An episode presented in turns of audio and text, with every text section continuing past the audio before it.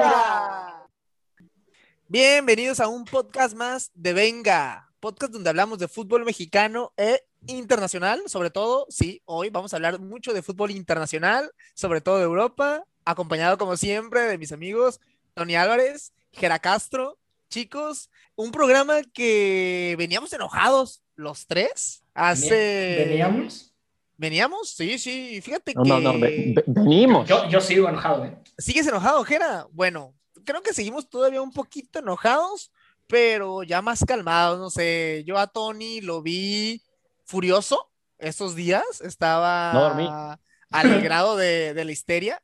Jera, fíjate que lo vi primero muy, muy tranquilo, como que de esas veces que no quieres creer lo que está pasando Exacto, lo bloqueas, tratas de pensar en otra cosa, ver por ahí Netflix, alguna serie interesante, pero pasaban las horas y se empezaba a molestar al grado de llegar, al igual que Tony, estar furioso. Por mi parte, eh, estaba furioso sobre todo porque no me creyeron, mis amigos. Sí, efectivamente me humillaron, se burlaron de mí, me maltrataron. Oye, hay que aprovechar ahí, le pedimos a producción que ponga ahí ese pedazo de- del episodio, Sí, en sí, el cual trajiste a la mesa y, y lo tengo que aceptar. Yo me burlé totalmente de ese sueño guajiro que casi se convirtió en realidad tal cual. Vamos a ver qué, qué sigue, pero a ver, vamos a escucharlo. sí. En algún equipo es que si se hace esa famosísima y polémica que quieren hacer liga de superclubes europeos en que no se van a regir por la FIFA ni UEFA y que puedan a poder gastar porque no va a haber este fair play financiero ni nada y vayan a llegar los árabes y te van a comprar todos los jugadores que ¿Qué, qué, fue eso? ¿Qué fue, ¿Qué? qué fue ese sueño guajiro que acabas de decir? Después de haber escuchado este audio en el que saco el pecho, en el que espero me pidan disculpas públicas, mi queridísimo Tony, mi queridísimo Jera, en el que me humillaron. Lo acabo Bueno. de hacer. Muchas gracias, Gerardo, muchas gracias. Y sí, un sueño guajiro que parecía, pero se estaba a punto de, de concretar. Al final, ni si- bueno, todavía no sabemos si se concrete o no. Esta famosísima Superliga, chicos. Tony, Jera, eh, paso contigo, Tony. Ya no sé si se te, se te bajó un poquito la, la histeria. Más o menos, coméntale a la gente de qué trataba esto, la Liga de los Millonarios. Sí, sí, la Liga de los Millonarios. Yo la verdad sigo indignado. Sí, sí se me calmó un poquito el asunto después de los acontecimientos recientes. Pero eh, es una cosa que, que desde el domingo en la noche, eh, me, me- del domingo anterior en la noche me llenó de, de, de molestia, de enojo, de coraje, de desesperación, de impotencia. Ándale. Eh, a- a- amigos que nos están escuchando, esto es en serio. Yo me dormí como a las 2 de la mañana. Es cierto, es cierto, y estaba conectado, Eh, Tony. Sí, o sea, yo a las 2 de la mañana le- estaba escribiendo a Jera y Andy y les tengo que decir, ni el visto me aplicaron, están más dormidos que, bueno, que Snorlax. Ah, pero, pero yo no podía dormir, yo estaba leyendo todo lo que sucedía al momento en Europa y me, me, me, me comía, me comía el coraje. lo que pasaba en las comía la primeras horas, ¿no? De. Europa, ya, lo que pasaba, tú estabas atento. Sí, porque se había anunciado ya, ¿no? Eh, supuestamente que se venía la, la cosa esta. Tristemente es verdad. Eh, yo no sé si Florentino dijo, mira lo que están haciendo en la Liga MX y la MLS con la Leagues Cup, pues hay que hacer algo igual, ¿no? No, cállate, güey, cállate. y este y toma y, y supuestamente lo voy a manejar así porque de acuerdo a los últimos reportes parece que al menos al menos los llamados clubes eh, fundadores ya no son todos esos. Eh, 12 equipos con la idea de que fueran 15 y que en total fueran 20, es decir, 12 fundadores, tres invitaciones más supuestamente, y que los otros cinco lugares pues serían eh, ahora sí que ganados por calificaciones, repechajes, punta- no sé. Eh, Florentino, el presidente, Florentino Pérez, el presidente de esta cosa, que todos sabemos pues es el líder del Real Madrid, y eh, decía que de estos 12 clubes pues eran seis ingleses, Tottenham, Arsenal, de Londres igual que el Chelsea, estos tres, los dos de Manchester, el City y el United, El Big y Six. el Liverpool, ¿no? Eh, esos, esos seis de Inglaterra, los tres en teoría más importantes de España, bueno, podríamos meter al Sevilla o al Valencia, pero al menos los protagonistas de los últimos años, Atlético de Madrid, Barcelona y Real Madrid. De Italia también tres muy, muy, muy, muy importantes, si no es que los más importantes, los dos de Milán el Inter y el Milan, y también la Juventus, que pues es, es obviamente de los más ganadores en el mundo. Y ahí estaría entonces conformada esta liga. Supuestamente hubo una invitación, supuestamente, al Bayern Múnich, al Borussia Dortmund y al Paris Saint Germain. Y digo supuestamente porque Florentino Pérez después dijo en el programa El Chiringuito que no. Pues claro, no, no iba a dejar caer el show. Exacto. Eh, eh, el Bayern Múnich dijo, pues sí se nos invitó, pero declinamos, igual que el Paris Saint Germain. Eh, pero bueno, las versiones ahí son diferentes. Y ya decíamos, ¿no? Eh, que iban a querer, pues, completar 20, ¿no? Con algún método clasificatorio, Sí, bla, bla, bla, bla, bla, bla, bla, ¿no? Entonces, pues, al menos para, para el inicio de esta última semana, fue terrible, terrible todo lo que ocasionó en el mundo, pero me parece que la molestia principal fue en Inglaterra, ¿no? Eh, porque se dice que ahí empezó el fútbol, porque los clubes estaban muy molestos, bueno, los hinchas de los clubes estaban muy molestos, los jugadores, eh, ex jugadores, eh, fue una cosa terrible, medios de comunicación y nosotros aquí en Venga estaba, o sea, íbamos a hacer una campaña en redes sociales, estábamos ya listos, Ya teníamos los hashtags, las camisas, todo. todo listo, íbamos a hacer como elites, pero pues con, con mejor calidad nuestras camisetas de protesta, pero parece que hubo reversa, ¿no? Pero de todos modos hay mucho que analizar, hay mucho que platicar, Sí. es lo que vamos a hacer ahorita. De, de hecho, Tony, y me quiero regresar un poquito y ahorita darle la palabra a Jera y saludarlo bien, concretamente, formalmente. Eh, me gustaría hacer, me gustaría hacerlo cronológicamente porque en parte esto se menciona era pues prácticamente un golpe de estado. Eh, en aquí en México, en Latinoamérica, no nos tocó a las altas horas de la madrugada, pero de hecho la noticia empezó eh, en las últimas horas y un día antes, a horas de, la Champions League mostrar y publicar el nuevo formato que ahorita lo vamos a hablar, que también es una sarda de, pues, no quiero decir una porquería, pero es una cosa súper enredosa que ya, ya hacía que los equipos grandes tuvieran mucha más importancia y, les daban un alto valor. Pero fíjate, cronológicamente el domingo empezamos con esta noticia, da la noticia de, de la Superliga y se mencionaba que Florentino a las pocas horas era el presidente de la liga. Al día siguiente, el lunes, pues fue la hecatombe, ¿no? Empezaron a hablar todos los futbolistas, exfutbolistas, la afición, y empezó a hablar también eh, gente pues de la prensa, ¿no? Todos, yo creo que todo el mundo futbolístico nos sacó de onda esta noticia. Y pues Gera ahí empezaba a bloquearse, Tony empezaba a enojarse cada vez más. Eh, y, y empezó a hacer una hecatombe, eso fue un terremoto. De hecho, eh, yo creo que desde por ahí que se creó la Champions League por primera vez, ahí de en los años 50, por ahí cuando los mundiales se expandían de equipos, por ahí todo lo con lo de la ley Bosman, o sea, una noticia de este grado que cambiaba el fútbol moderno no había habido en muchísimos años, ¿eh? Eh, y entonces, si el domingo venía esa noticia, el lunes se explotó todo. ¿Y qué pasa?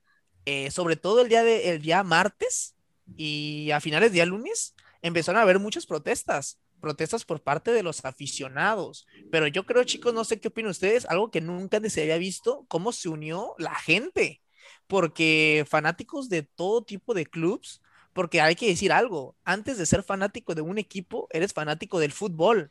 O sea, no le puede ir a un equipo grande o chico o mediano sin irle primero al fútbol. Lo que te gusta a ti es el fútbol. Y esta noticia estaba matando el fútbol moderno como lo veas. Porque como lo menciona Tony, recordar a la gente, esto en sencillas palabras era una liga privada de millonarios. O sea, iba a ser una liga de 20 equipos con 12 fundadores que al final iban a ser 15 que hasta suena como la película de la purga, oigan, este, los fundadores, y así era. De hecho, si alguien ha visto esa película, sabrá de lo que le digo, ¿no? De los millonarios queriendo exterminar, purgar a los de la clase baja. Y no quiero spoilear, pero chicos, no sé, yo creo que esto no se había visto nunca y te lo menciono. Entonces, ¿qué pasa? Que la gente reacciona, los fanáticos reaccionan, todo tipo de gente reacciona, hasta gente en la política, ¿eh? Ministros de, turismo, del deporte, el preside presidentes, sobre todo en Inglaterra, ahí se metió mucho los políticos, porque esto iba a desenredar, no sé, o sea, iba a ser una locura si sucedía. Entonces, ¿qué pasa? El martes, pues empiezan a echar los equipos para atrás.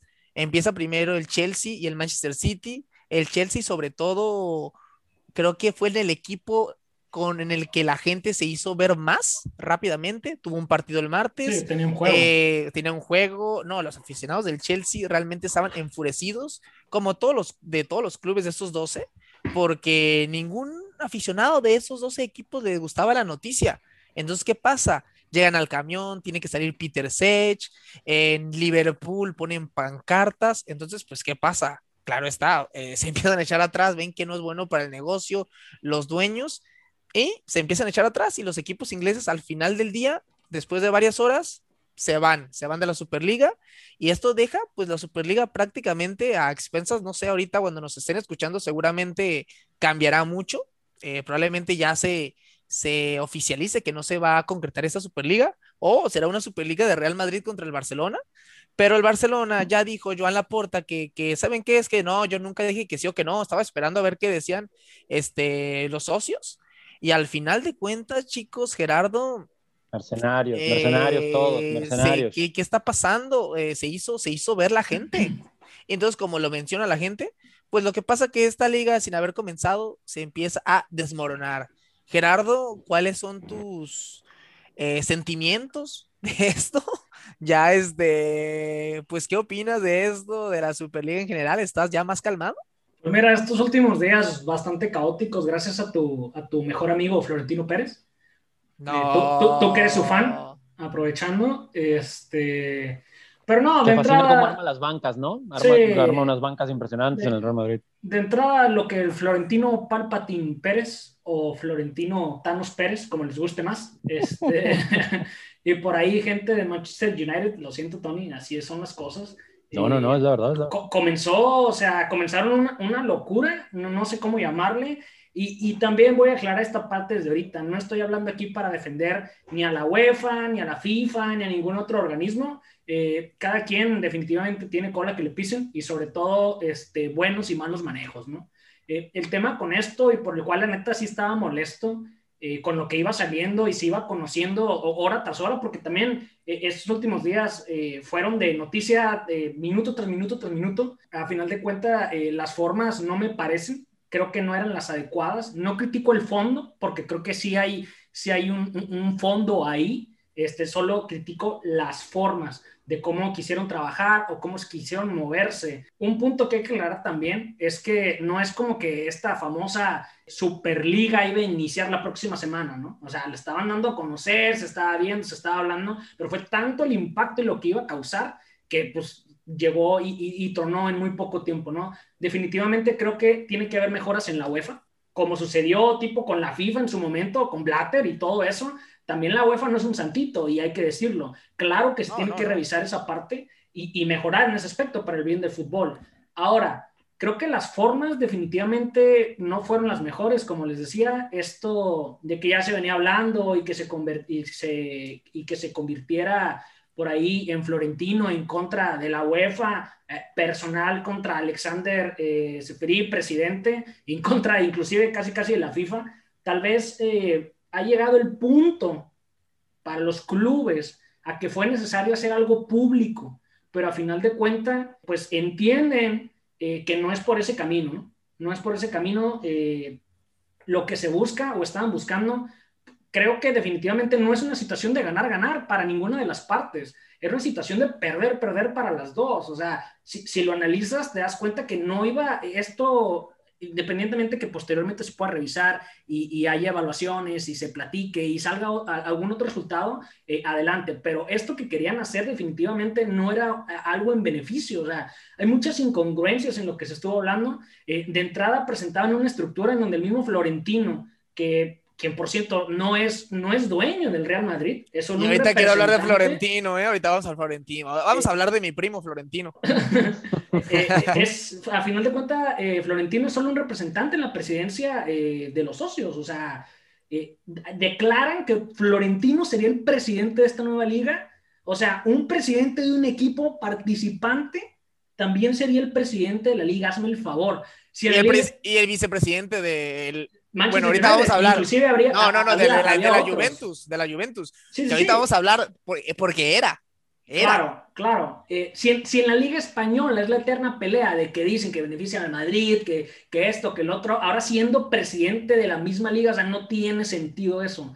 Luego, te comentaba yo en vicepresidencia de Manchester United, otro por ahí, sabes que no es nada bueno si Florentino Pérez está detrás. Me dio gusto, ahorita, ahorita lo hablabas, ¿no? Me dio gusto que la FIFA, que la UEFA y todas las ligas respondieran de manera inmediata, tomando medidas ante esta locura de la separación y el intento por más allá de generar un paro, eh, pues, o sea, hacer lo que, lo que ellos querían, ¿no? A final de cuentas, es un tema económico totalmente, al menos yo así lo leo eh, lo que está buscando Florentino, más allá de la pandemia y lo que ha causado. Lo que habla Florentino no viene por esto, es solamente, creo, la pandemia, la gotita que terminó de caer en el vaso, ¿no? E, esto viene, viene de más atrás. de hecho, bueno, es que tantos temas, pero no sé si quieren, este, antes que termines tu tema, ahorita quiero saber tu opinión también de Florentino, pero, pero ahorita que termines, porque soy ansioso de saber no, tu opinión. y de Florentino, del de, Palpatine, ahorita le seguimos hablando. Este, pero, pero para cerrar ya eh, este, el comentario, o sea, se supone que los clubes que primero dijeron que sí y luego por la presión social dijeron que no. O sea, que, que esa es otra, ¿eh? Debe, o sea, yo, yo sí iría a buscar una posible sanción, no sé de qué manera, tal vez administrativa, eh, si fue tal cual si los clubes entraban y luego dicen, o sea, y luego por la presión y por todo lo mediático que fue esto, ¿sabes qué? Se fueron saliendo así como palomitas, fueron entrando uno por uno, por uno, por uno, hasta que, como bien dices, quedó a final de cuenta Barcelona, Real Madrid y por ahí, eh, no me acuerdo qué equipo, a lo mejor un italiano, eh, que dijeron que sí, posteriormente se echaron para atrás. Pero, pero regresando un poquito, de los y, este, y esto es algo este, clave, me parece, para lo que estaban trabajando, lo que estaban o, o digamos, las consecuencias que esto podría traer al, al fútbol, al deporte. Eh, de los 20 equipos de fútbol más valiosos del mundo, según Forbes, 12 de ellos estaban metidos de lleno con el proyecto de la Superliga. Y, lo más, y lo más peligroso de esto es que eh, JP Morgan, el gigante bancario, se dice que iba a financiar la liga. Le, daba una fuerza impresionante a lo que era el proyecto en lo económico. Inclusive, gracias a, esto, acciones de Manchester United y de Juventus se dispararon en la bolsa lo que fue inicio de semana, terminando domingo, inicio de semana. Eh, esto te habla que tampoco es que esta es la situación tan mal como habla Florentino. Hay inversionistas y hay interés. Solo hay que encontrar el punto medio, o tal vez no medio, pero ver las necesidades pero de ambas partes y llegar a un acuerdo que beneficie a final de cuentas a los aficionados y a los clubes, ¿no?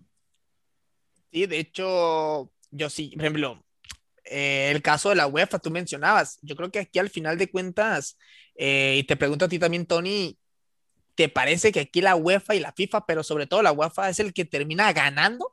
Porque Fíjate, lo que yo creo que muchas veces habló de que alguien hiciera algo contra la UEFA y demás, si hay un equipo o equipos que pudieran haber ido contra la UEFA y quitarle todo ese monopolio y todo lo que hacen, eran esos equipos. Lo intentaron, lo habían casi casi concretado y resulta que al final de cuentas, nos guste o no, no sé, por lo menos es mi opinión, al final de cuentas, el que termina ganando la UEFA, porque dices, bueno, hay que hacer algo frente a esto hay que enfrentar a la UEFA y, se le puso cara a cara a esos equipos, estos grandes. ¿Y qué pasó al final? ¿Qué pasó al final? ¿Se hizo lo que la UEFA quiso? Es que sí, aquí digo, hasta ahorita, hasta ahorita. Hay un trasfondo ahí muy, híjole, es que este, bien puede ser el episodio más largo de Venga, pero bueno, ya lo sabremos en unos momentos más.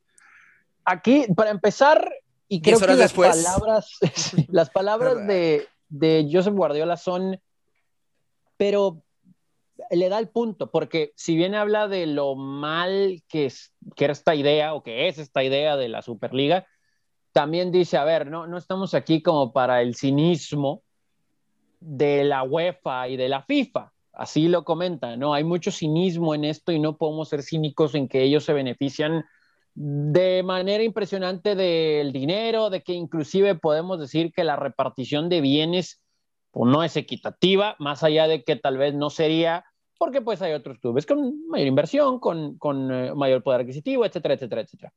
Pero eso no quiere decir que las formas, como ahorita lo comentaba Gerardo, de esta cosa eh, estaban bien. Pero, por ejemplo, sí hay que, que decir, muchachos, que es, es increíble cómo, o sea, no es, esto no es de la noche a la mañana, ¿no? Y aprovecho para, para públicamente pedirle perdón a Andy, porque lo dijo hace un rato, hace unos episodios. Esto ya tenía mucho tiempo, ¿no? El asunto es que yo, yo creo que, obviamente, los líderes encabezados por Florentino. Le hubieras avisado a la UEFA, Andy. que- Eh, dice- dicen que ya también sabían. gente- Estaba, yo- estaba yo en contacto con ellos. No, pues es que tú sabías, con pero, no habías dicho nada. Me, me- me dieron No, el, bueno. me dieron el ok de, de mencionarlo. Bajita la mano, la mencioné al último, al último. Para que se perdiera. para que se perdiera ahí, pero yo le dije a la gente, lo escuché, por favor, escuchen.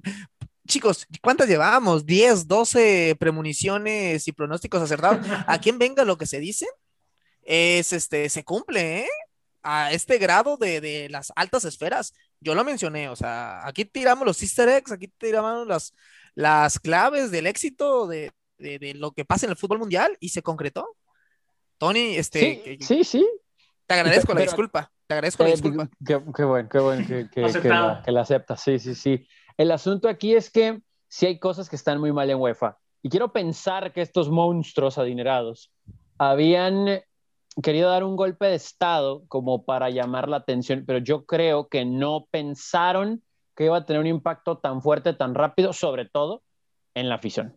Creo que, creo que, creo que por ahí puede ser que por eso muchos equipos Bueno, sí, Aquí Florentino, dijeron, no, meto Florentino, reversa mejor. Florentino, pues pensaba eso, porque ya ves que él dice que de 16 a 24 años ya no ven fútbol. los- el Mesías los- Florentino. el Mesías dice Sí. que, que ya de 16 a 20, que los de ahora, la gente ya no ve fútbol. ¿De dónde es lo que dice. datos? Hay cosas, es que hay, hay cosas Le dijo un que primo. Puedo, puedo entender por qué las dijo. Porque, por ejemplo, eh, me parece que esta expansión de la Champions no es la mejor idea. Entiendo No, que hay clubes que necesitan dinero y que pues, vamos a tratar de involucrarlos más, la pandemia, lo que, ok. Pero, pero esa no es la opción. Y entiendo como un, con todo respeto, porque yo sé que aquí me van a matar ustedes, pero tal vez un, eh, si se mete el Olympiacos en contra del eh, Brujas en, en fase de grupos, pues a lo mejor. No pero me estás mencionando, mencionaste el- a, a los equipos históricos de, de- de Grecia y de, de allá de Bélgica. Exactamente. Lo mejor de esos países en Europa aún así no es muy atractivo y tampoco genera tanto dinero. O sea, eso, Mucho eso menos sí para un- para entender. ¿cuántas- un ¿cuántas aficionado hemos visto un promedio. caballo negro por ahí? No, no, por eso, por eso. Pero a lo que voy es que si vas a cambiar de formato la Champions, pues no, lo, no, no le aumentes equipos así, ¿no? O sea, Creo que, que a lo Tony, mejor los y también te- sean Tony. de otra manera, o que sea como antes, como cuando en la Champions, ahorita que mencionabas, Andy, Andy antes era eliminación directa, eran unos partidazos.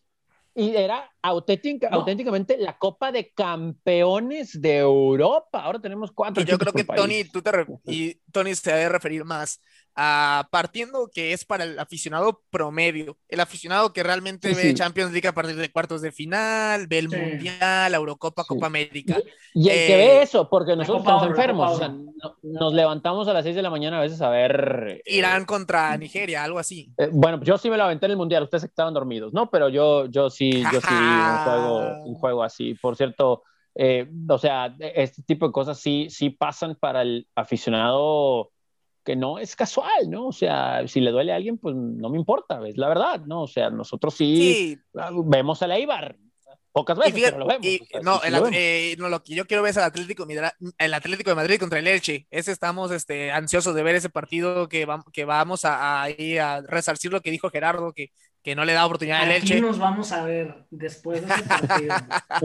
No, pero fíjate, muy interesante lo que dice Tony, porque es la verdad. Y hay unas cosas que Florentino dijo que ahorita vamos a hablar de eso, que pues sí tiene razón, ¿verdad? Que el aficionado promedio no le gusta eso y que ahorita con tanta información y con tanto que ver en la tele, en la computadora y demás, otros deportes, pues tienes que competirle, tiene porque la gente no va a ver estos partidos. Pues sí, es, es que es si me hablas de que, eh, no sé, que los jugadores de ajedrez no tienen tanta difusión, pues obviamente los que les gusta el ajedrez ahí van a estar, los van a estar viendo. O sea, el fútbol, ¿cuántos años tiene? Eso, a mí me parece mucho disparate lo que, lo que, lo que comentó por ahí Florentino. Eh, de entrada, eh, ¿qué Claro, sería- claro, claro. ¿Qué, qué- qué sería el fútbol sin estos clubes que, que en teoría estaban eh, por ahí detrás de Florentino y siguiéndole ahí este, el juego en esta parte, o sea, ¿qué serían las mismas ligas? Obviamente selecciones, las selecciones nacionales, ¿no? Que serían las más afectadas, sobre todo por esto que salió muy rápido la UEFA, decir, ¿saben qué? Pues no van a jugar en sus ligas, eh, van a estar fuera de cualquier tipo de torneos, los jugadores que participen no van a estar en sus selecciones nacionales. O sea, no, como dices, como dices, claro, o sea, esta, esta acerca del ajedrez, a la que le gusta el ajedrez, va a haber ajedrez. Y esos equipos, eh, porque Florentino se basa mucho en su burbuja de cristal y piensa que solamente vemos los equipos grandes, no. O sea, eh, los, que, los equipos que pasan a Champions de Bielorrusia, en Bielorrusia del Leipzig eh, deben ser los equipos, el, partido más visto en todo el país cuando juegan los equipos de, Finlandia, Polonia. Somos menos, o sea, somos menos los que sí. vemos eso, ¿no? Claro, es cierto en la cabeza de un empresario que nomás piensa en dinero. Pero, o sea, ¿cuántos juegos de Champions League no has visto llenos? Pues, es que ese es el problema, ¿no? Bueno, es que Florentino también dice que ya no van al estadio. oye, entonces también métele, o sea, ¿cómo, es, ¿cómo está el tema de la asistencia, obviamente el tema de pandemia? ¿Cómo está el tema de la asistencia, por ejemplo, en Alemania? Pues es impresionante la logística que hay detrás para llevar al aficionado al estadio. Entonces, digo, si también nos vamos a sentar y vamos a decir, ah, es que el fútbol ya no me da para traerme otro Cristiano Ronaldo, pues espérame, es que tú tienes un problema. No, claro, no, no, no, no, ahorita lo que, ahorita seguimos hablando de Florentino porque la verdad este tipo está loco. Este, mi tío ahora sí se alocó totalmente, pero Tony, me parece que quedó ahí colgado tu tema acerca de pues los equipos chicos, si los equipos grandes no pudieron plantársele a la UEFA y ganarles, ¿qué van a hacer los equipos chicos? Es que aquí, o sea, e, es la eterna discusión de los ricos que se quieren hacer más ricos y de los pobres que aspiran a más, pero en realidad esa es la, la esencia de esto, ¿no? Y por eso veíamos tanto en las pancartas y en, en, muchos, eh, en muchas publicaciones en las redes sociales en los últimos días eso de de el juego creado por los pobres, robado por los ricos, porque al final del día cualquiera va a decir, es que, voy a poner de ejemplo a mis muchachos, el Manchester United pues es un club rico, ¿no? O sea, con todos los problemas que ha tenido y las deudas que han creado los, los Glazers, etcétera, es un club rico. Pero el asunto es que los Glazers llegaron a comprar al club después de que por muchísimos años fue muy pobre. Es lo mismo de Roman Abramovich, es lo mismo de los jeques, o sea, todo partió de cero, tal cual, con una semillita que los aficionados fueron regando, que los principales dueños, socios como gusten, fueron aumentando el poder adquisitivo de los equipos y que después con el talento fueron ganando copas nacionales e internacionales, etcétera, etcétera, etcétera.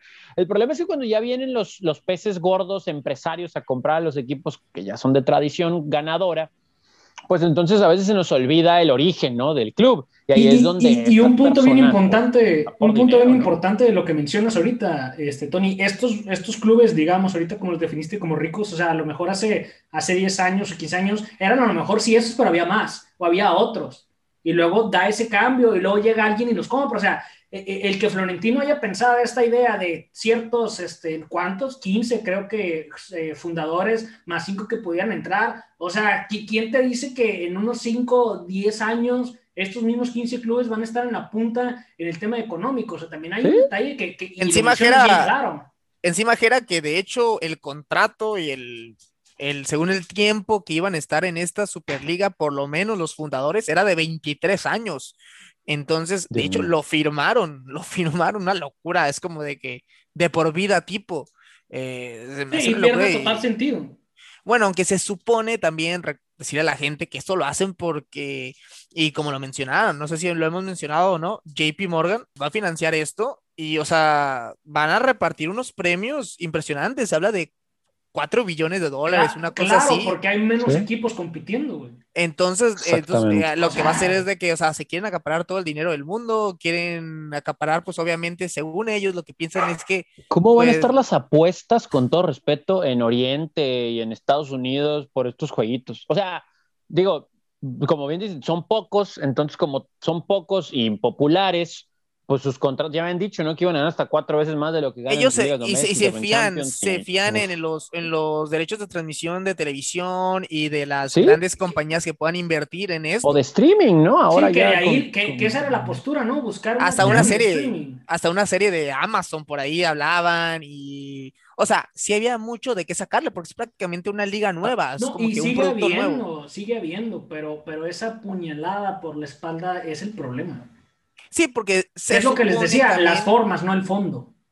se supone también hay que explicar a la gente, una de las cosas de esta nueva liga era porque normalmente se supone que en las ligas se reparten los derechos de transmisión, los premios, al final si hay un poco de porcentaje que se reparte entre todos los clubes. Estos clubes mencionan que, sobre todo en Champions League, porque aquí el problema principal es Champions League de los estos clubes, que ellos sienten que no los están tratando bien en cuanto económicamente no se les está dando lo suficiente, porque son los equipos que siempre ganan, los que dan el rating y demás. Se menciona que en esta liga un porcentaje de, lo que se va a repartir entre ellos, también los mismos clubes lo van a repartir en su liga y que según esto van a darles, sobre todo los de la Champions League, más dinero de lo que ya les dan las ligas. Pero sabemos que al final de cuentas, eh, lo que todo eso es por dinero. Esos, según eso, les van a dar unas obras a los otros equipos. Y lo que pasa que al van a acabar con ellos. Sí, al repartirse el dinero, el dineral entre ellos, y de que, pues, en teoría, si se salen de las ligas, bajaría el rating que de por sí en la liga española ya el rating no es del mismo por un decir, o sea, desde que se fue Cristiano y el Real Madrid y el Barcelona bajaron de nivel, ya no les ha alcanzado para tener la importancia y sobre todo la relevancia de rating y de, interés de la gente. Imagínate si se va el Madrid, el Barcelona, el Atlético de estas ligas, o sea, estos equipos no van a tener tanto dinero de los derechos de transmisión porque no les van a pagar tanto. ¿Quién va a querer pagar por la Liga Española o la Premier League? pero sobre todo la española y la italiana, y tampoco las grandes marcas van a invertir en estas ligas, entonces todos lo van a querer invertir en la Superliga, o sea, si se hubiera dado, se va a dar, no sé, pero se supone que la idea era esa, repartirla. Por pues, eso. pero, ahí está, ahí está la afectación los clubes chicos, que es lo que hablaba Tony. Sí, y según ellos les van a dar un dinero, unas obras, pero Tony, ajá, como lo dices, los equipos chicos se van a hacer más chicos porque no va a haber quien les dé dinero. Y, mira, en, episodios previos hemos hablado de lo interesante que eh, que los clubes de media tabla están dando pelea en, no sé, en, Inglaterra, eh, en España, peleando con todo eh, a los grandes, a los de presupuesto, a los económicamente poderosos. Y eso, a final de cuentas, ha, estado haciendo, hace un mejor espectáculo de, distintas ramas, ¿no? Eh, desde el morbo hasta, hasta el fútbol que ves en la cancha, hasta la competencia, a final de cuentas genera eso mismo, competencia y es más atractivo. Con esto que planteaban para la Superliga, se estaría perdiendo el 100% esto que se está generando, ¿no? Que, que a final de cuentas, pues también es lo que queremos ver, ¿no? O sea, eh, que, que, alguien venga y le pegue una sorpresa como, digo, obviamente yéndonos a Champions League, por ejemplo, la, la, e, el Atalanta que anda con todo, un Leipzig, o sea, ese tipo de, ese tipo de, de clubes que, que, que, al contrario es, es este, brillan más, porque con mucho menos presupuesto y menos facilidades están compitiendo e inclusive están ganando. Y a esos mismos, a los clubes grandes también les gusta obviamente enfrentar equipos más pequeños porque es donde se hacen más grandes y tienen más relevancia. O sea, si al final de cuentas, sí, en los equipos, en los partidos importantes, los que un Cristiano, un Messi, Lewandowski, Neymar se hacen grandes, pues también se hacen grandes contra los equipos chicos, o sea, es donde sacan los récords, es donde se hinchan de goles, es donde se ve realmente la superioridad sobre los demás jugadores. Y ahí es donde se venden los boletos, ¿no? Porque, por ejemplo, cuando va un equipo grande a visitar un equipo chico, pues claro, el estadio, ¿no? no, no. digo, cuando ya regrese toda la normalidad, esperemos Un equipo, por ejemplo, ahora, el West Ham, que está tirando un temporadón y que está. Con un super estadio, ¿no? Con un, super, estadio, Con tu ex ahí, ahijado de, de, de Jesse. Yo quiero ver un West Ham contra un, no sé, Manchester United. Yo prefiero ver eso ahorita, que el West Ham es un equipo chico, entre comillas, que un Tottenham Arsenal ahorita. Con todo y que el Arsenal yo veo sus juegos. Sí, y, también ven los equipos, e, estos grandes que se estaban yendo. O sea, ¿hace cuánto tiempo algunos de ellos, este, Andy, por ejemplo, el Arsenal, o sea, están haciendo un pésimo papel? Este, el Chelsea no se diga, los italianos que estaban dormidos y vienen despertando. O sea, sí, el, el, hecho del Arsenal y el Tottenham están, es por el dinero, porque al final de cuentas sí, son mejores que muchos equipos, pero también ya no es como que están en la elite, elite, elite, elite. Están ahí por el dinero, porque esta liga es de dinero. Es algo de lo que nunca ha ganado Champions League, ¿qué ha ganado? El Arsenal hace cuántos. No. Eh, Es algo de lo que decía Guardiola, que qué curioso que hablan de que los equipos más grandes estaban en la Superliga. Claro. Y decía, pues, ¿y el Ajax? El Ajax, que, que no saben cuántos títulos tiene el Ajax. Que una cosa es que Copas europeas. momento, ¿Cuántos, cuántos pero clubes con copas europeas no están Están los considerados? 12, Más están los que los 12. que están ahí en esa- en entonces, esa mental liga. entonces es, es ridículo, ¿no? O sea, es, es incongruente la forma en que se está operando. Insistimos, aquí estamos tratando de ser objetivos y exponer muchos de los problemas de la UEFA, pero a raíz de, de eso viene esta situación que creo, creemos está mal hecha. Ahora, nada más para complementarlo de los equipos chicos, eh, también no se mencionaba mucho que pues como iba a haber más dinero en estos equipos que supuestamente iban a estar en la Superliga, pues en la liga doméstica no iban a poner su primer equipo porque pues, no les dejaba tanto dinero, entonces pues los equipos chicos pues, tampoco iban a tener como que mucha competencia real y no iban a crecer, ¿no? Como para pensar en que después algún caballo negro, como lo decía Gerardo hace rato, pues sí fuera relevante en algún momento con alguna camada, etcétera, o que, o que creciera, ¿no?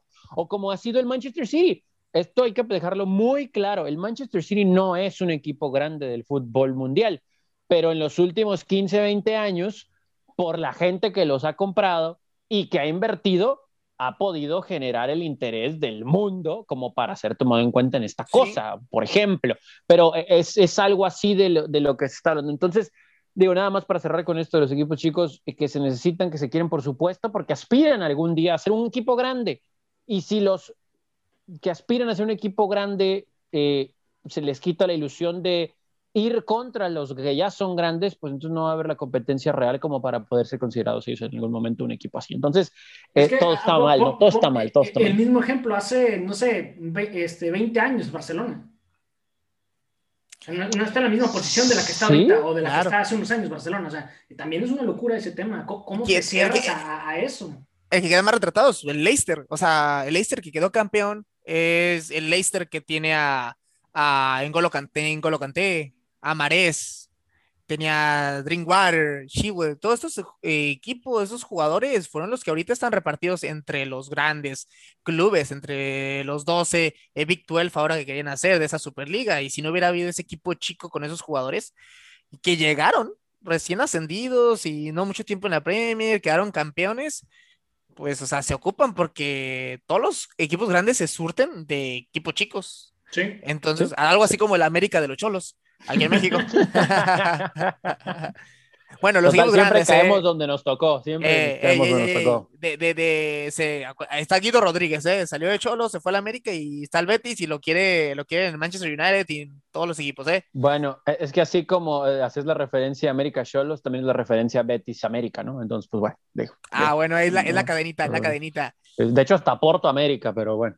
De quien no les a quien no les importan los equipos chicos y quedó retratado y que pues es quien dio la cara y es quien se habla más, la cara de la Superliga es Florentino Pérez, que ya quiero abordar ese tema porque, ay Dios mío, tantas cosas que, tanta verborrea, tanto vómito que tiró ahí de su boca, mi tío Florentino Pérez, que me ha decepcionado, que tampoco lo tenía en un gran pedestal. Jera me menciona que según esto, yo soy el, el ahijado de Florentino Pérez, que, que busco Siempre vas vestido de blanco, Yo- tienes yo un no pantalón blanco, ¿eh? tienes camisa blanca. que es mi figura, mi figura a seguir, Hace mi héroe. se defendió de tu parte. ¿eh? pero Florentino al final de cuentas ha tenido muchas polémicas y ha tenido muchas malas este, decisiones, otras buenas. Eh, es un, un- em- empresarialmente y en cuanto a lo económico es un, un grande. Sí, es un Es muy bueno en todo eso, que ni que hoy se vio, hoy se vio claramente. Pero Florentino, a ver chicos, no sé por dónde empezar.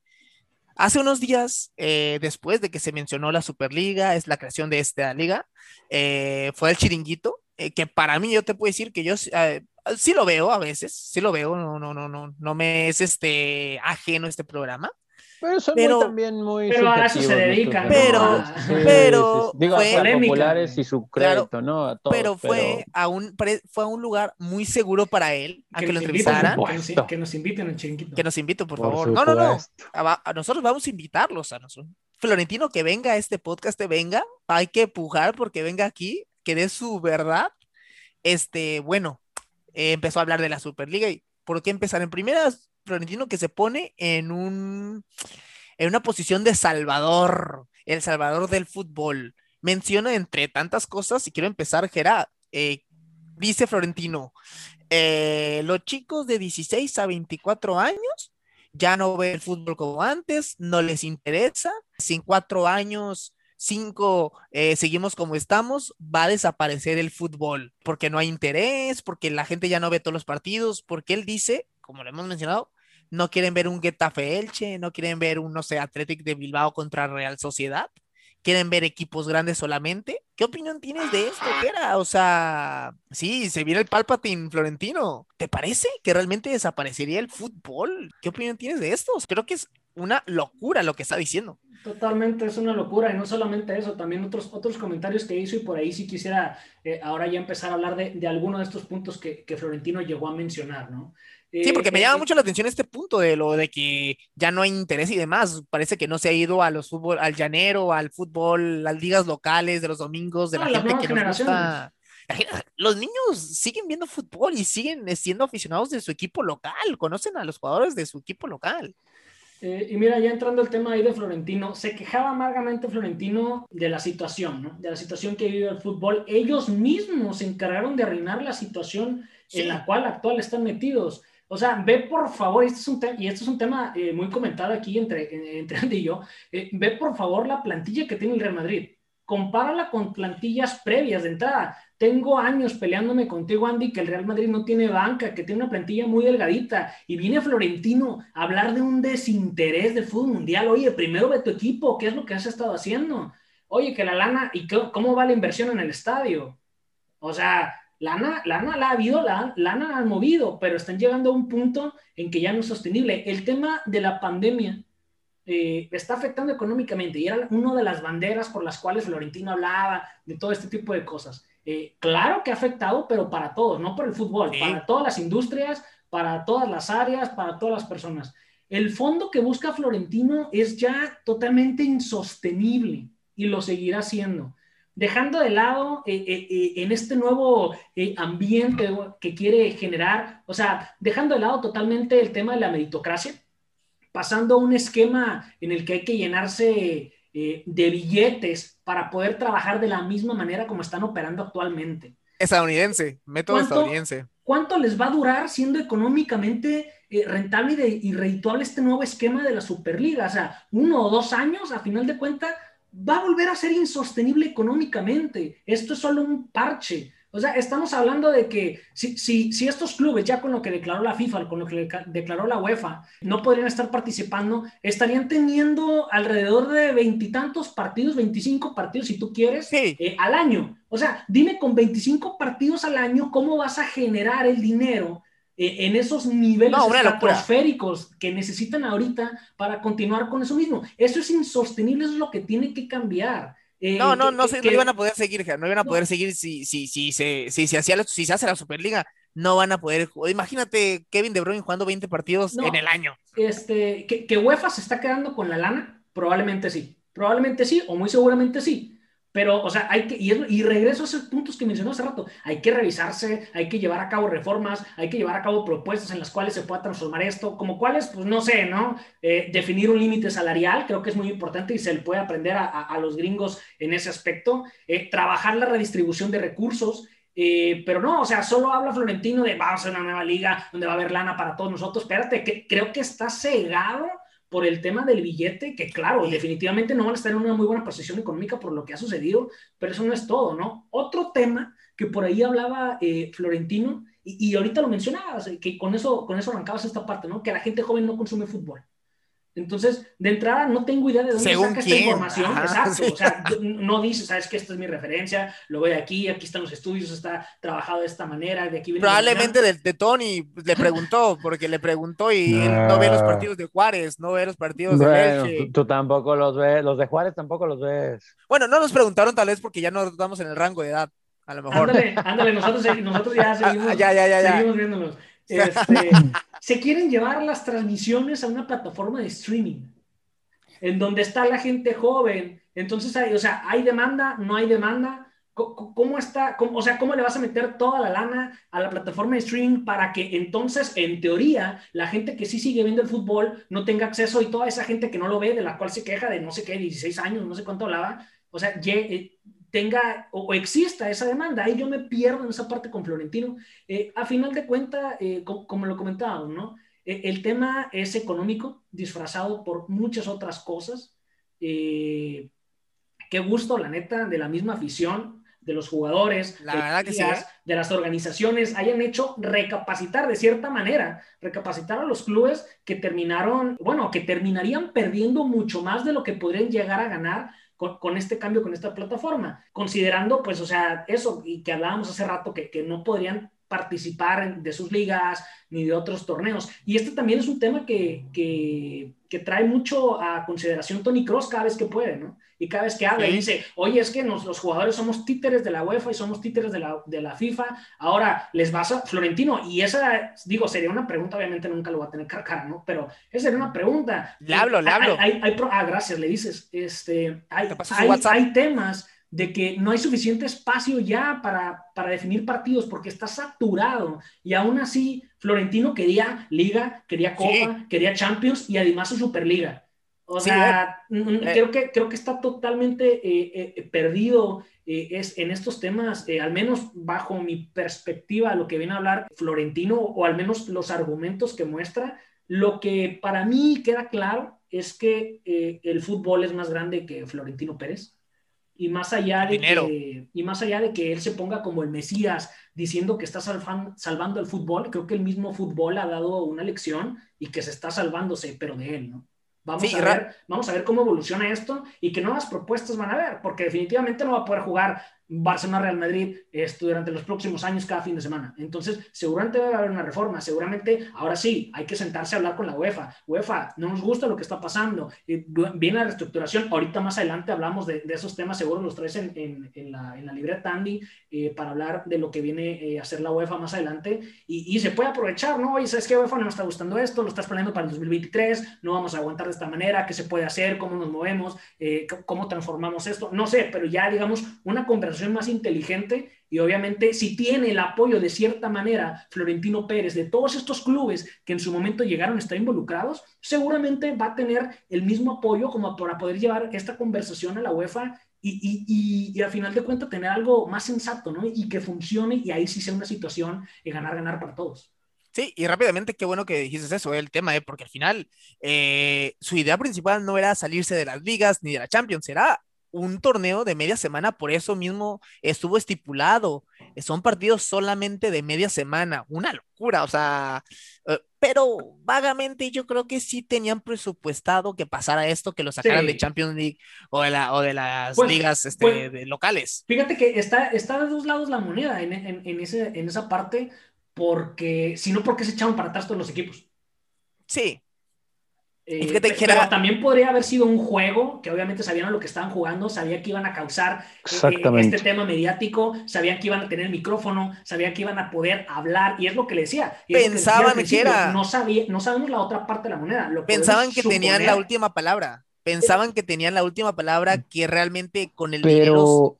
que lo iban a lograr todo con el poder. Y ojo. Pero es que, pero es que también no, no los creo, no, no, no creo a Florentino Pérez tan fuera de sí como para ir este, con todas las canicas a eso. O sea, sí creo que hay un plan detrás que no estamos a lo mejor viendo eh, a primer perspectiva, pero definitivamente... No, yo creo que sí.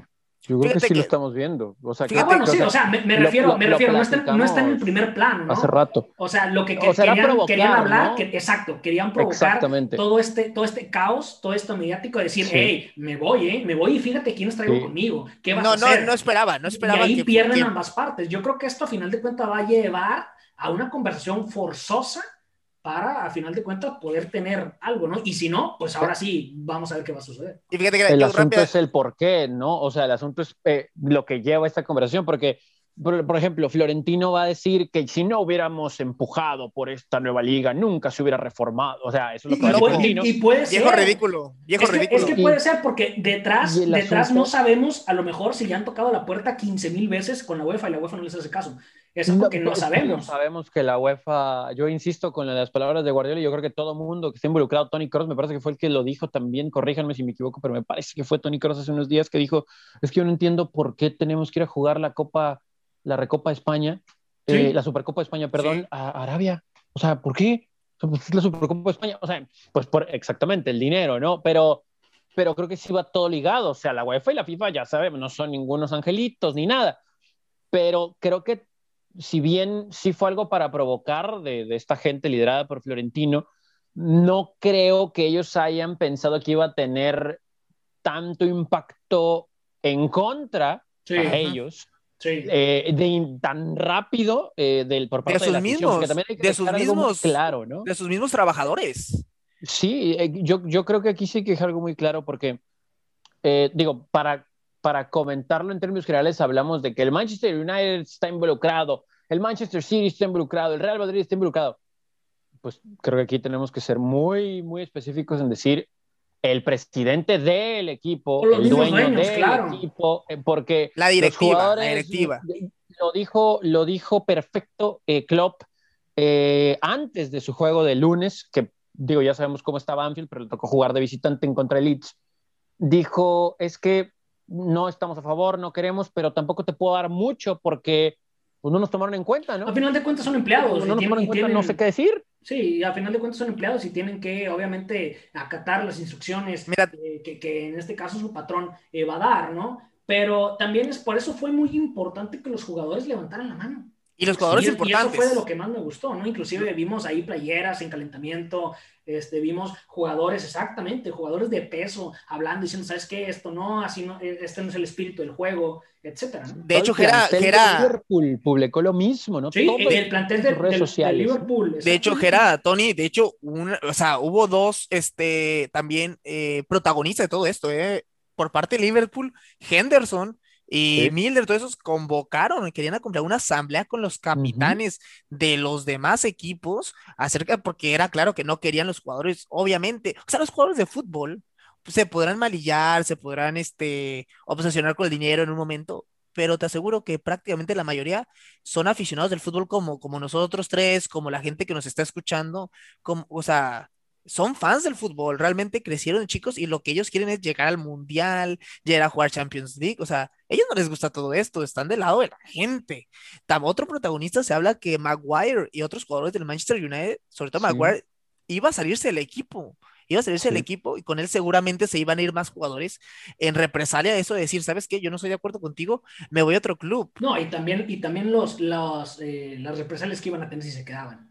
Claro, entonces lo que yo Luke creo... Shaw, Marcus Rashford, que siempre está muy ligado a la comunidad. Sí, sí, y fíjate que yo sí quiero mencionar algo, como lo menciona Gerard, no se, y Tony, no se esperaban que hicieran eso los dueños. Yo creo que el fútbol queda retratado obviamente en cuanto que es un negocio actualmente. Los dueños de los equipos, los presidentes, o sea, fíjense quiénes son los dueños, quiénes son los presidentes, son jeques, son este líderes petroleros, Sí. gentes inmobiliaria, Gente que no es de empresas, fútbol. ¿no? es del fútbol, El queda deporte- retratado eso. El Es deporte el- queda en un segundo. Sí. este, también, también hay que decir esto, ¿eh? Les vino en contra a ellos mismos, les pegó en la cara el boomerang, porque también ellos lo que hicieron es inflar al fútbol con la venta de jugadores a un Eh, eh, pre- precio altísimo, la que decía- avaricia. es lo que comentaba hace rato. Ellos mismos se pusieron en esa situación y ahora dicen, no, es que necesito más dinero porque lo que hemos hecho ya está en un techo altísimo Claro. que ya no, es, ya, ya no podemos llegar a él. Y es lo que decía, por eso no es algo eh, sustentable y es algo insostenible. Es algo, Y la Superliga que a lo mejor les ayuda,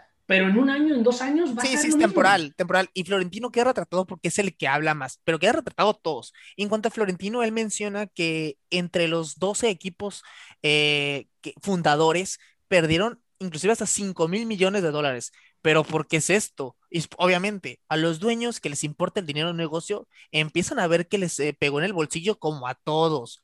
A todos los clubes, a todos, eh, a cada quien tú que nos escuchas, seguramente te pegó en tu bolsillo, a todo el mundo, a todo el planeta le pegó en el bolsillo y estamos hablando de equipos de dueños presidentes que tampoco es como de que antes ganaban mil pesos y ahora ganan 20, o sea, siguen ganando millones. Ellos mencionan que, por ejemplo, tenían un déficit de 300, 400 millones que perdieron porque tenían presupuestado ganar 900 millones de dólares y terminaron ganando 600, que terminan rebajándole el sueldo a, directivos del plantel, a jugadores. Óyeme, obviamente vas a perder dinero como en todos, pero como perdieron dinero, el Madrid, Florentino y todos los dueños de los equipos, ahí sí, diciendo, tenemos que hacer algo, porque en la entrevista menciona muchas veces lo económico, que está bien, es válido, es económico, es dinero, dilo, pero no mientas. No empieces a decir que eres un salvador sí. y que las estadísticas las sacaste no sé dónde, de, de Twitter, de, no sé, no sé dónde la sacó, eh, pero empieza a decir. No creo que esté tan equivocado, ¿eh? En lo, Sí, Tony, de, en lo pero- de los espectadores de la edad. Creo, creo que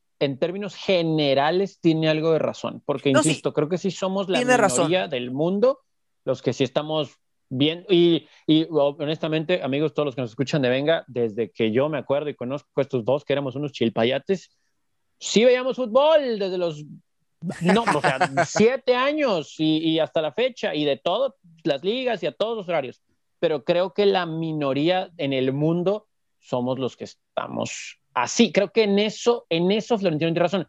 Pero al Pues momento es de que, explicar es que puntos final, es de incongruente cuentas, fun- al momento este, de hablar del dinero. Florentino quiere un Super Bowl. O sea, Sí, no, y mira, y mira, uh, otra cosa que quiero mencionar, o sea, Florentino, te lo digo, o sea, y como retomo, los dueños les afectó el bolsillo, tenemos que hacer algo. Pero ¿sabes qué? O sea, Florentino y los dueños pensaban que, que, ay, sí, voy a hacer mi liga y voy a ganar dinero y demás.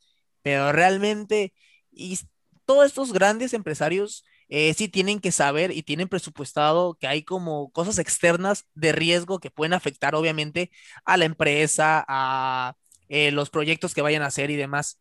Yo creo que realmente no esperaban, que realmente no les importa, o sea, realmente les entra por un oído, les sale por el otro lo que la gente quiere, ellos ven negocio. Pero dentro de todo, una leve, levemente, una oleada de lo que se vino con la gente, los aficionados y gente que está en el gremio en el que te desarrollas y tienes tus empresas, no esperaban, es que realmente no esperaban que les jugara tan en contra, porque realmente vivieron y no se salieron por la gente, ¿eh? también se salieron porque a la gente no estar de acuerdo, iban a lo mejor no comprar las camisas de sus equipos, eh, si iban a salir muchos jugadores para, para, porque están en contra, iba a bajar. Algún patrocinador no le iba a entrar, que les iba a afectar. Sí, sí, sí. Y, y de hecho, pero yo creo, Tony, no sé qué opinas, también tiene que cambiar el modelo de no dejar entrar a cualquier dueño, como en Alemania, que los aficionados al final tienen que tener un voto más eh, de, que los socios para que no entre cualquiera. O sea, Pues hasta el en Argentina, ¿no? Que Claro. allá todos son los que mandan, Ah, ¿no? Pero para hacer un programa de, también de- hay- para hacer un programa de Sudamérica y de Argentina nos llevaríamos ocho horas. Este, Sí, sí, sí. pero lo que voy. Tiene es- bueno y malo, ¿no? Pero bueno. Ajá, en, en Leipzig fue el un problemón y que batalló tanto por eso, porque ¿Eh? una compañía externa se metió en la liga alemana. eh, ahora dijo, "No, él no es un, y que se buscó, ¿eh? Se buscaron a Leipzig también que entrara, pero tienen que seguir ese modelo. Y también no nos hagamos mensos, no nos hagamos tontos. El PSG y otros equipos tampoco entraron porque, por ejemplo, el PSG le debe favorcito a la FIFA por el Mundial en Qatar.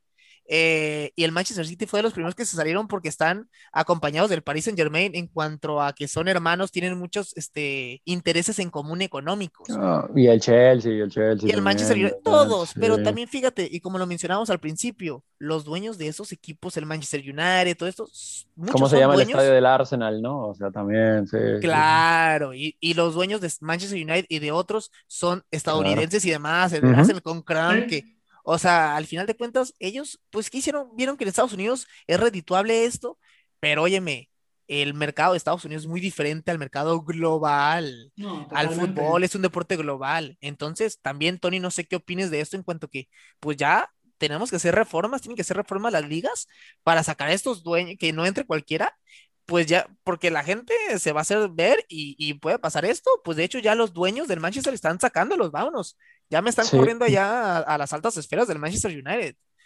Es que ya de entrada, digo, nunca han estado contentos con los Glazers, ¿no? O sea, que por fin ganaron un Super Bowl eh, después de mucho tiempo del que habían ganado antes eh, con los Tampa Bay Buccaneers, pero siempre han generado una comezón en el aficionado del Manchester United, los Glazers, ¿no? Que ayudaron en tiempo, sí, pero también han creado muchísimas deudas y se han equivocado en, en firmas, etcétera, de jugadores, lo de Woodward, qué bueno que ya se va, pero aquí también, eh, y, de hecho ahí medio me la ganó Jera, eh, coincido contigo, más allá de que si bien le van a inyectar dinero, pues es gente que sabe de negocios, y yo sé que el fútbol es un negocio, pero, pero también tiene que ser gente que sepa de fútbol, ¿no?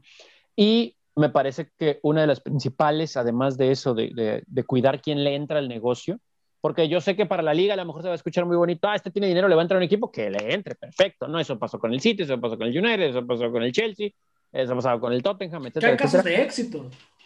Eh, eh, sí, sí, sí, sí, sí, pero creo que sí se tienen que cuidar detallitos, sobre todo en Inglaterra, que son muy especiales por, por sus orígenes de, de, los equipos, ¿no? Pero brincando eso, lo del tema del tope salarial, eh, suena chiste, suena que queremos agringar todo, eso tiene que pasar, ¿eh? Porque si Florentino viene a decir que no le pagó a Cristiano lo que pedía, porque no tiene dinero, y creo que en teoría lo entendemos y aplaudimos eso, pero después dice que necesita más dinero, pues entonces, ¿por qué no mejor tratar de crear un modelo equitativo para todos? Como antes porque no le conviene, ¿no? Porque no le conviene, porque está en una posición de total privilegio que es lo que está peleando a final de cuentas. Si ganan los demás, ganan todos, ¿no? O sea, sí, sí, sí comprendo, pero no comparto lo de Florentino, ¿no? O sea, porque no, nadie yo sé que el rico Florentino. más rico y, y, nunca, y nunca va a querer ser menos rico de lo que ya es. Pero Barcelona tiene muchos problemas, sí, pero aún siendo el Barça, en teoría, con esos problemas, si todos tuvieran los problemas del Barcelona, o sea, imagínate, vuelvo a lo mismo, que si el Eibar tuviera los problemas del Barcelona, pues qué bueno, porque a lo mejor estaría hasta cierto punto en el mismo nivel, menos así, y, pareja la liga, y así me voy a todas las ligas europeas, ¿no? Y luego nos podemos echar un clavado en el resto de las conferencias. Entonces, sí me parece que aquí creo que lo del tope sería algo excelente porque por más que sean futbolistas que arriesgan su físico y se tienen que preparar para brindar un espectáculo, etcétera, etcétera, etcétera, ningún jugador vale lo que le han pagado a Neymar, lo que le han llegado a pagar a Cristiano, lo que han llegado a pagarle a Lionel Messi. nadie vale eso. No, e, e, es un, es un Entonces, activo. o sea, son activos. Sí, lo manejan como activo, realmente. Si podemos llegar a un lugar, a un punto medio para todos, creo que va a haber mayor competitividad y mm, creo que mayor ingreso también para todos. Mayor resultado y mayor expectativa realmente, y mayor eh, interés. ni Cristiano, ni Neymar, ni Messi, ni Mbappé realmente este, valen lo que les pagan. O sea, en cuanto a futbolísticamente estamos hablando, futbolísticamente no valen eso. Para terminar un poquito de, del tema de, Florentino, yo sí quiero mencionar que lo que me deja contento es que, como lo menciona Jera, eh, el fútbol está encima de, personajes como Florentino. Y yo creo que eso hizo que, y no sé si se vaya a ir, ¿eh? no sé si los, lo vayan a echar, porque ya echaron al de la Juve, ya echaron a unos del Manchester United y se pueden ir más. Entonces yo creo que no sé, Jera, tú qué pienses, lo que, porque lo que al final de cuentas quedó una mancha, quedó una mancha, se vino atrás la Superliga o no sé si se venga atrás, pero eso no se le va a olvidar a la gente.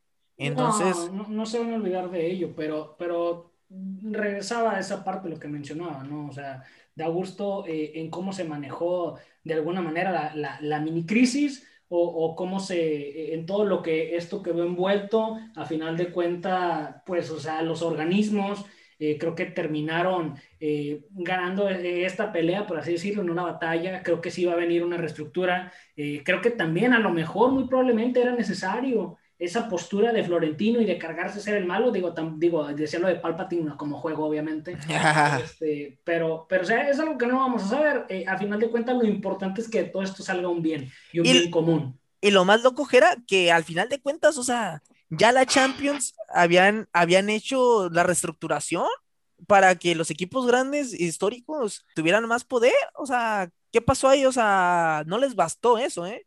Porque recordar a la gente, se viene una Champions en el 2024 nueva, ¿eh? Formato tipo suizo. yo creo que ahí sí le podemos dar la razón a nuestro tío Florentino. Ya aquí ya los, también los apadriné con él.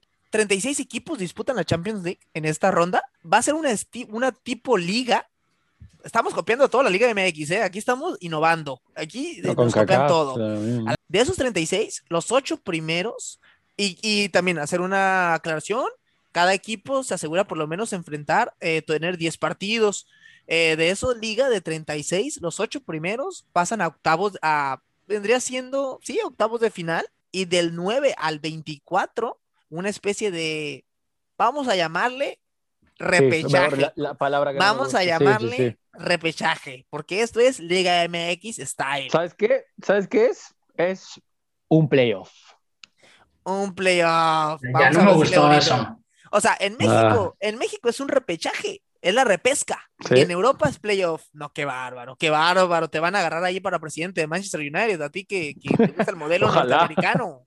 Ahí vas a Bueno, disputar con Conor, con Conor McGregor, vas a disputar la. la- la- Prometo Ay. cambiar las cosas. Regresaremos a la elite. No, no, no, mundial. no. Por favor, no quiero Tony de presidente del Manchester porque este va a querer hacer todo como la MLS, es fanático de la no, MLS. No, no, no. Lo único, mira, ahí, ahí sí, para que veas, medio te la doy, nos visten las tres rayitas, ¿no? Entonces, pues ya es MLS Ah. con el uniforme. Ya quitamos bueno. el patrocinio de, Ah, no, de, de los carros, entonces ya, ahí, ahí vamos bien, vamos bien en eso. Mira, para terminar, pasan los ocho primero a octavos, del 9 al 24 van a la repesca y luego pues se enfrentan a ellos, una especie de, sí, tengo que decirlo, liguilla. Entonces, Sí. para mí va a ser también, o sea, pues, ay Dios, ay, ni a quién irle, o sea, que era Tony, vas, una aburrición lo que va, no aburrición, pero es una fiesta lo que tienen. Entonces, sí, eso, cuando un torneo no puedes explicar más o menos con tanta facilidad o medio no le entiendes al formato, es ya es como viene la mano. Este, pero no, no, ese formato a lo mejor luego ya, en el 2024 será, en el 2024 lo analizaremos. Sí, Eh, si es que llega, ¿eh? si es que llega, si es que llega, ay Dios de mi vida, pero Jera, eh, es cierto dime. eso que dice Jera, ¿eh? Porque después de toda esta revolución, a lo Sí. mejor es como suficiente para picar crestas y a ver, Sí, espérame, capaz- espérame, espérame. Eso sí que me lo cambien, por favor. Eso sí, vamos a cambiar en un nuevo formato. Quedémonos como estamos ahorita. No le muevas, por favor. Ay, Dios, pero Gera, Tony, ya para acabar esto, eh, quiero saber tus opiniones finales, Gera. Pues, ¿Cómo quedan los equipos? ¿Qué, qué, qué te deja esto al final? ¿Los clubes? ¿En qué quedó todo esto? Mira, para, para cerrar ahorita rápido el tema, ahí nomás de Champions League, un comentario rápido. O sea, ¿qué te trae esto? Te trae más partidos, punto positivo en lo económico, pero punto negativo para la carga de los jugadores. Eh, una locura ya todo esto. un torneo más parejo, por así decirlo, si quieres verlo así, por lo cual pues podría mejorar la competencia, pero creo que también hay sus contras. Entonces sí, definitivamente no creo que al 2024 lleguen, eh, llegue esto que se está planteando. ¿Y cómo quedan los equipos? Pues yo de entrada, o sea, yo quedo molesto con esos equipos que en algún momento dijeron, sí, vámonos a la Superliga y ya cuando vieron el problema mediático Mercenarios, lo que estaba causando, mercenarios. se echaron para atrás. Sí, no sé si es hipocresía, no sé qué sea. También no conocemos al, el, eh, a final de cuenta eh, las razones de todo esto, porque ya hablamos de ahí de, de varias teorías que podrían este, haber existido, pero sí, yo me quedo con ese mal sabor de boca, sobre todo no tanto como decía Tony, no tanto los jugadores ni los técnicos que a final de cuenta son empleados, sino por las cabezas que mueven a estos clubes, ¿no? A estos equipos, eh, porque sabes pues a, a, dónde quieren ir, a dónde quieren llegar, y creo que, eh, creo que ese es el, el problema más grande que tiene el fútbol actualmente pues ya robaron cabezas, por lo menos, ¿no? Sirvió para ir sacando ahí, ahí a, a, la, a, los que piensan que el fútbol es otra cosa. Tony yo creo que está contento, ¿no? Será un plan del Tony, todo esto habrá sido para, para sacar allá a los de, a, a toda la, la, bola de mafiosos del United. Porque Tony... Puede ser, puede ¿cómo, ser. ¿Cómo queda tu equipo? ¿Cómo queda el Manchester parado? ¿Qué opinión final tienes sí. de, de, de, sabor agridulce, no? Sí, pues como decía Jera, ¿no? O sea, sí hay que, y lo platicábamos hace rato, o sea, sí hay que separar, ¿no? A los jugadores, a los directivos. Eh, creo que, bueno, y obviamente cuerpo técnico de los directivos también, porque pues ellos son los que han estado involucrados en esto. Eh, pero creo que si algo bueno va a dejar es que gente que le estaba haciendo daño a los clubes, en Juventus ya rodaron cabezas, en Manchester United ya rodaron cabezas, parece que en Chelsea, parece que en Arsenal. Entonces, ya pedimos, ya pedimos disculpas, positivo, ¿eh? ¿no? Ya pedimos disculpas, no, sacamos sí, diciendo, sí, sí. discúlpenos, nos equivocamos. Ahora, sí, porque pues vieron que se les veía, se les venía la noche, ¿no? Claro. La tormenta con los aficionados. Que, de dientes para afuera, de dientes para afuera. ¿no? Sí, pero, pero ahí creo que es lo único bueno, eh, porque no sé en realidad cuánto diálogo puede haber con la UEFA. Creo que sí habrá. Espero que haya algunos cambios, como por ejemplo el de este formato de la Champions, que creo que no es de beneficio. Yo no sé si va a estar más parejo, ¿eh? Eh, porque pues, vamos a ver quiénes más son los equipos que terminan entrando y si es que se mantiene este formato. Y al final del día, pues no, no, no, o sea, mayor número de partidos no quiere decir mayor calidad, ¿no? Así que no, ese va a ser un, un, tema sí a considerar en eso, ¿no? Lo Pero que bueno, sí los queda... equipos quedan mal, ¿no? O sea, los dueños de los equipos quedan mal, los hinchas, los jugadores, los directivos, perdón, los, los directores técnicos quedan Todos los demás. bastante bien. Sí. Aunque también a mí me, se me ha sorprendido un poco la cierta apatía en Italia, ¿eh? De, Sí. de- de estos temas. O sea, la Juventus en realidad ha sido el único que medio se ha pronunciado con el movimiento ahí en su presidencia. Pero Inter y Milan no han dicho mucho. El Atlético de Madrid ha estado muy callado. Atlético está callado, ¿no? Sí, o sea, el Atlético como que está esperando para dónde va la marea y decir al final algo para quedar bien con todo mundo. Siguen en el Eh, barco, de- siguen en el barco, pues está navegando en el barco que Lo tú estás, Tony. Barcelona, eso de lavo las manos con el no, no, no, pues yo, o sea, esperar lo que decían los socios, no, pues di que no desde un principio, ¿no? Entonces, bueno, eh, y pues ya sabemos cuál es la postura del Real Madrid, ¿no? Habrá que esperar a ver si Florentino insiste o Y no. al contrario, ¿cómo quedan clubes Pero- como el Bayern Múnich o como el Borussia Dortmund? Sí, Ah, y bien, el, Paris bien. Saint Germain, ¿no? También. Sí, sí, sí. Palomita Y- para ellos. Lo que, lo que sí queda claro que de aquí al 2024, pues como dice Gerano, puede pasar cualquier cosa. Y lo que queda claro, chicos, mencionarle lo que se viene, porque lo que se viene son cosas buenas para, para Venga, para este Venga. podcast donde decimos no estamos adelantados a nuestro tiempo.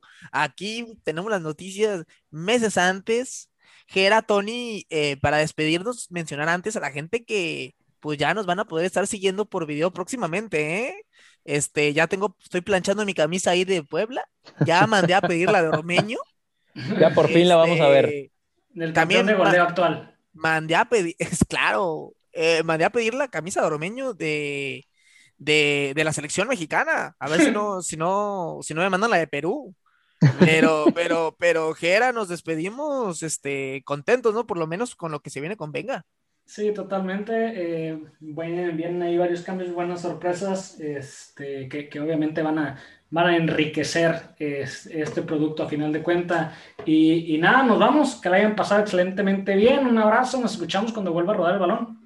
Así es que era, no, un exhausto quedé en este episodio. Pudimos haber estado más enojados, ¿eh? No sabían lo que era el Venga Crew. Con estas noticias, Tony ya va a poder dormir. Pues un gusto Ajá. haber estado contigo una semanita más. Esperanzados con lo que se viene, ¿no? Un placer, como siempre, muchachos. Sí, si se vienen sorpresas en Venga, en nuestras redes sociales, esté muy, muy atento y pronto podrán ver a Andy con la camiseta del Puebla. Eso significa que también podrán ver a Jera con la de Rayados, a con la de Pumas. eh, usted podrá vernos con las playeras de nuestros equipos. Así que, bueno, estamos muy emocionados. Recuerda seguirnos en nuestras redes sociales, Facebook, Twitter, Instagram, Venga MX con 3A. Y muchachos, pues nos escuchamos en el próximo episodio. Esperemos, esperemos que estemos un poquito más relajados, ¿no? Porque se había mucha tensión por culpa de Florentino Pérez y sus secuaces. Así es, chicos, nos estamos escuchando. La gente que llegó a este punto del podcast, muchas gracias y ya lo saben. Seguimos aquí escuchándonos.